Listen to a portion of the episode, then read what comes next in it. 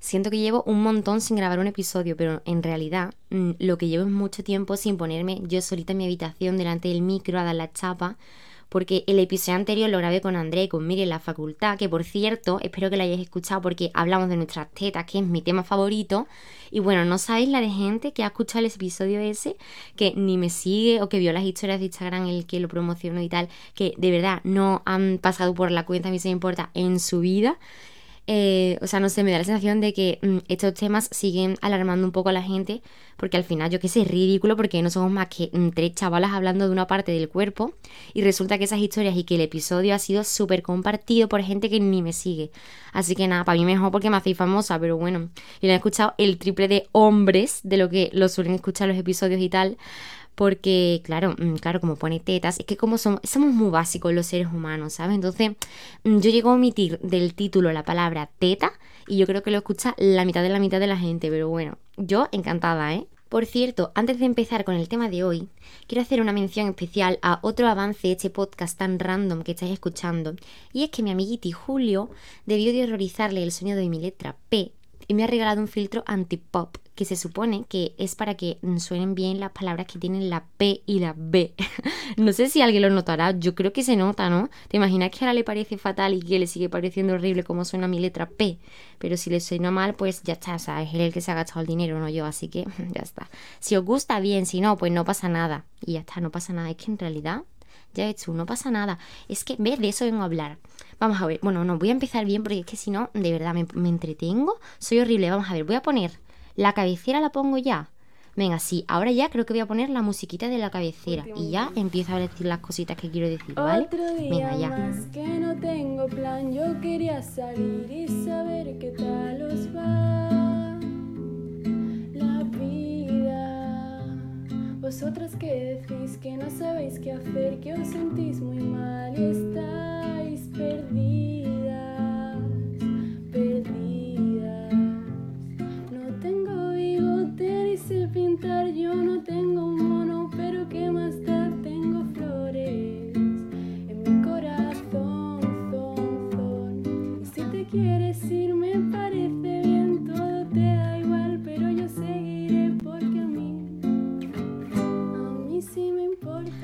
A ver, ya estoy de vacaciones oficialmente, como todas, obviamente, porque es que eh, estamos a qué día es hoy. Yo lo estoy grabando, de hecho, el 11 de julio, no sé cuándo lo voy a subir, pero bueno. La verdad es que no estoy haciendo unos planazos que flipas, pero bueno, estoy en paz. Básicamente porque no tengo que estudiar y estar estresada, que es una cosa que me ha pasado mucho este año. Aunque reconozco que mm, soy de esas personas que mm, son, un poco raras y extrañas, la verdad, lo reconozco. Pero es que yo he hecho de menos la facultad, porque es que a mí me gustan mucho mis paseitos de ir y volver, estar entretenida, ver a la gente, porque es que mm, me encanta ver a la gente, porque es que me cae muy bien todo el mundo. A lo mejor yo les caigo fatal, pero a mí me encanta ver a la gente que está en mi clase. Entonces eso, ya está yo me lo paso muy bien. Pero bueno, resulta que ya no hay clase, me tengo que buscar la vida de otra forma para entretenerme, que mi entretenimiento diario no sea ir y volver. Entonces eso, me está costando un poco porque digo, vale, eh, ¿qué hago ahora? O sea, encima hace 67 eh, grados en la calle, ¿a dónde me voy? ¿A dónde me voy? Porque, vale, me puedo meter en un centro comercial y estar allí eh, todo el día. Lo que pasa es que, claro, estar en un centro comercial quiere decir que te gastes dinero. Y yo no me puedo gastar dinero porque es que no, no se puede. Más no se puede. Y yo entonces, aunque mm, probablemente vaya a ser pobre en el futuro, pues me encanta la carrera, en realidad. Aunque tenga asignaturas como economía o sociología, que son un poco random, pues a mí me encanta la carrera. Pero bueno, la cosa es que este verano lo estoy viendo desde una perspectiva muy distinta a como he visto yo los veranos años atrás. O sea, yo el mismo año pasado, vaya, no estoy hablando de cuando tenía 5 años, pues cuando empezaba el verano tenía unas expectativas súper altas, o sea, de todo lo que podía pasarme y descubrir y vivir y todo eso, porque es como lo que nos meten en la cabeza un poco, lo que nos enseñan en las pelis de Disney Channel y en los anuncios de Coca-Cola, que llega el verano y es como, wow, ha llegado el momento de ser eh, una diva. Y pues no me pasa, o sea, no.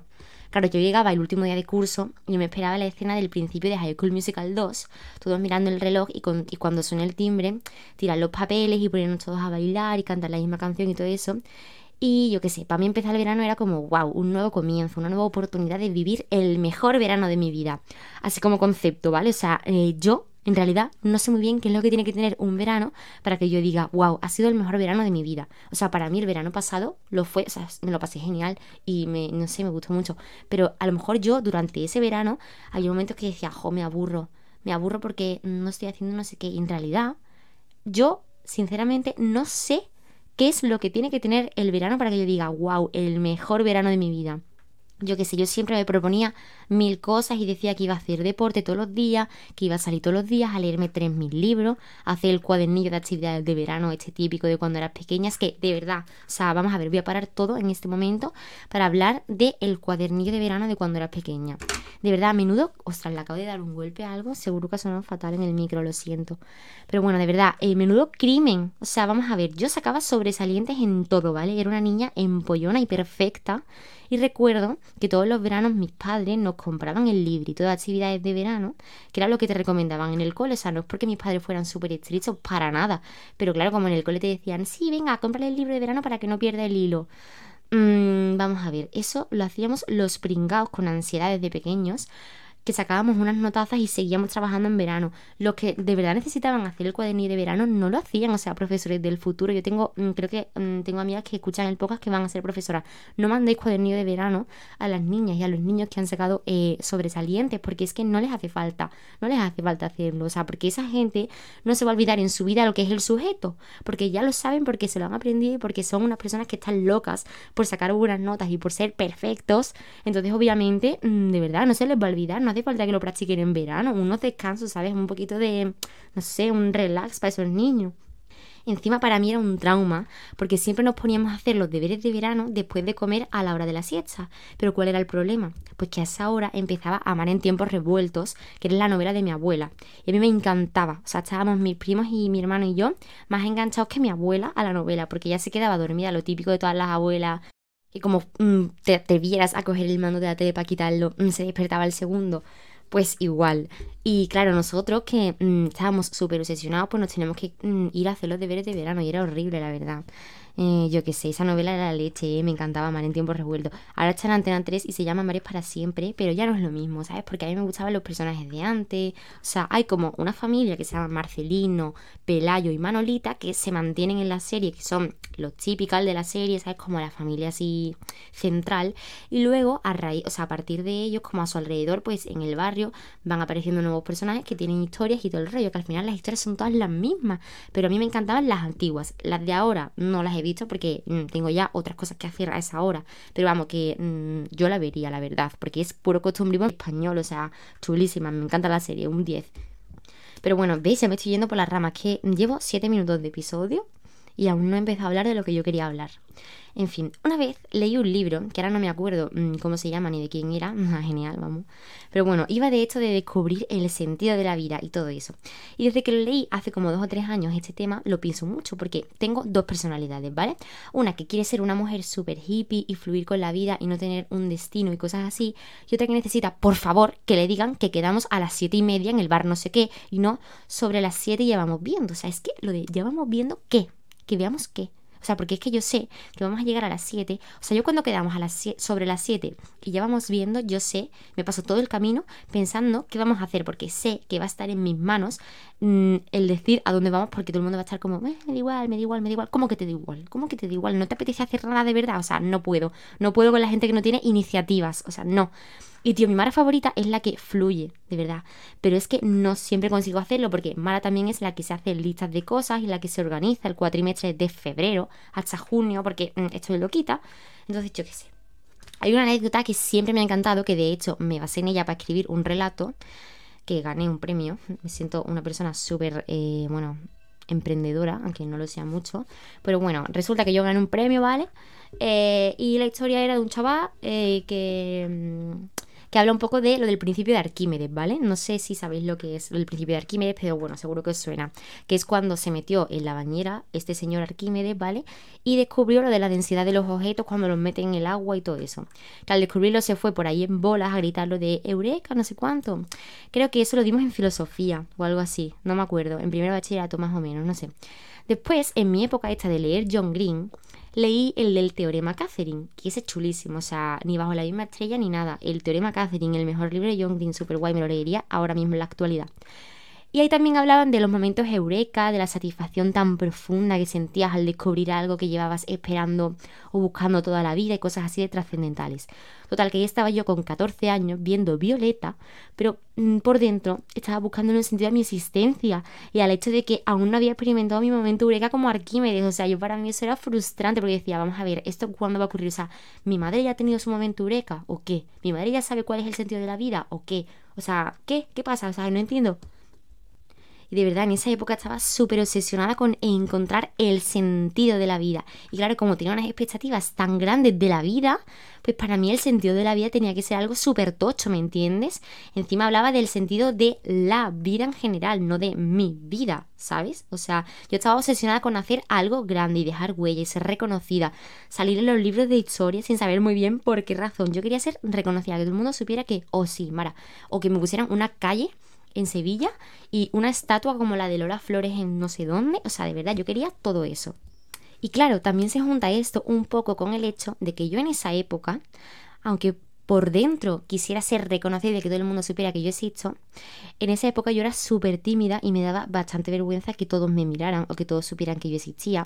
Para mí era súper frustrante porque, claro, por dentro tenía una necesidad tan grande de todo lo contrario, de que todos me vieran, de que todos supieran que yo existía.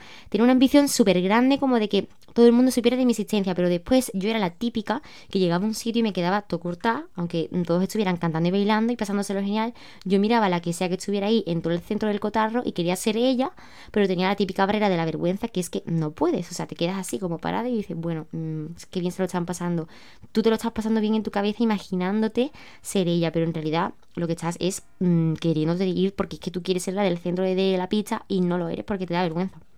Entonces, claro, yo me rayaba tela porque decía, madre mía, ¿qué me pasa? O sea, vamos a ver, yo quiero ser el centro de atención y que todo el mundo me mire. ¿Por qué razón no puedo ponerme yo ahí en medio si es lo que quiero hacer? Entonces, como con 16 años así, empecé a intentar ahondar en mí misma para conocerme. Porque es que sentía que no me conocía, porque en mi cabeza yo quería hacer una cosa, pero después no era capaz de hacerla.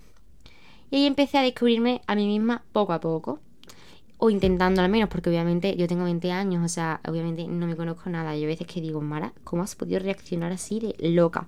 Porque no me espero algunas cosas de mí, pero como todos no, o sea, vamos a ver, supongo que mi madre, estoy hablando mucho de mi madre, que mi madre cuando, o sea, ahora con la edad que tenga, eh, también habrá veces que dirá, joder, mm, pues esto no debería haberlo hecho así o no sé qué, o ostras, me ha sorprendido que yo he sido capaz de no sé qué, ¿sabes? Como que yo creo que nunca paras de conocerte a ti misma, pero bueno, yo con 16 años empecé a decir, a intentar darle explicación a mis pensamientos, ¿vale? Y a las razones por las que no hacía ciertas cosas o no era capaz de otras. Y me iba dando cuenta de que en realidad yo era la que me estaba poniendo más barreras y más dificultades para hacer las cosas.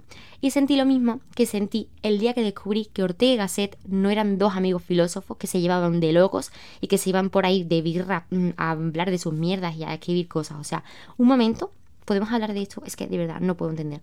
Vamos a ver, ¿a alguien más le pasó? Es que yo lo descubrí porque un día en el examen de filo puse algo tipo Ortega y Gasset decían en plural y mi profesora me tachó la N de la tercera persona del plural en rojo y yo en plan, mm, ¿qué le pasa a esta mujer? Y claro, me pasó como lo de las pelis que empecé a tener un flashback de todas las veces que había hablado mi profe de Ortega y Gasset en singular y me quedé flipando. Entonces, claro, yo dije, wow, o sea, Ortega es uno nada más. Eso sí que fue para mí mi momento eureka, hermano. Y después salí flipando a decírselo a la gente. Eh, tío, en plan, ¿sabes que Ortega Gasset es una sola persona? Y de verdad había gente que lo sabía y decía, no entiendo por qué sabías eso. Madre mía. También me pasó con un tío que salía en historia, en selectividad, que se llamaba Pi Margal. Y Margal, algo así era. Yo pensaba que eran rollo Finas y Fer, Fin y Jake de Hora de Aventuras, Sonia y Selena de mm, Yo quiero bailar toda la noche. Pues no, resulta que Pi y Margal es uno nada más, igual que Ortega y Gasset. No entiendo nada. Bueno, pues eso, después de ese momento eureka de darme cuenta de que no tenía nada que envidiar a la amistad entre Ortega y Gasset porque no existía como tal esas dos personas, me empecé a dar cuenta de que el sentido de la vida era algo más simple y más pequeño de lo que yo me estaba imaginando. Que es que no todos tenemos que descubrir cómo se calcula el volumen de los objetos para que tu intervención en el mundo sea valiosa, ¿sabes? Es que claro, yo estaba con 16 años intentando ser el tema 1 del libro de historia, que es el que siempre te estudias porque mm, es el primero básicamente, y no me estaba dando cuenta de que si quería que la gente me conociera y supiera quién soy y de qué va mi existencia, antes tendría que saberlo yo, ¿no? Porque qué sentido tiene la imagen que puede tener la gente de ti si es mentira, si es distinta a quién eres tú de verdad, ¿sabes? Entonces eso. También es esto de ser uno mismo y de descubrirse en diferentes espacios y tal, tiene mucho que ver con quién te rodea y en el lugar en el que estás. O sea, en la literatura del siglo XIX, un momento, me estoy cayendo fatal, qué culta y pedante parezco, lo siento, pero es que de verdad, este, este concepto yo me lo sé, los demás conceptos de la literatura del siglo XIX no, pero este sí me lo sé porque me lo estudié yo mucho, que yo lo que hablo es de Britney Spears nada más, pero esto me lo sé, ¿vale? Lo siento por la pedantería. Pero bueno, hablo del determinismo, ¿vale? En el que mm, yo creo bastante, que para quien no lo sepa mm, o no se acuerde que eso lo había estudiado todo, ¿vale?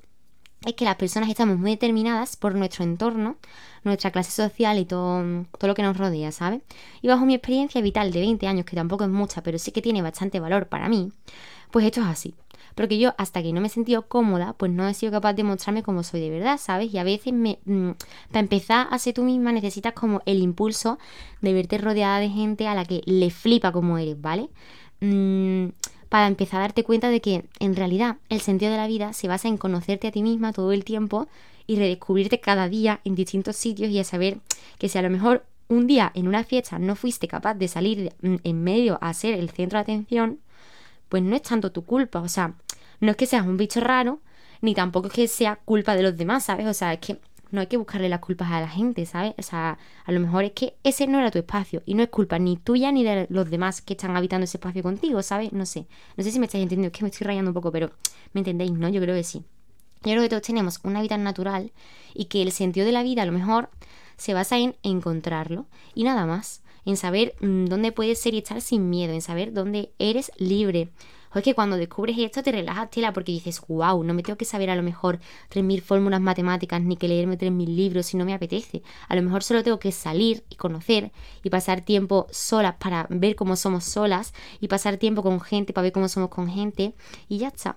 No sé si me ha quedado muy corto el episodio, pero es que no tengo nada más que decir, la verdad. O sea, es que creo que muchas veces eh, como que nos, o sea, como somos conscientes, es que, vamos a ver, otros seres vivos, por ejemplo, un cangrejo o yo qué sé, un avestruz, el avestruz no le está buscando el sentido a su vida.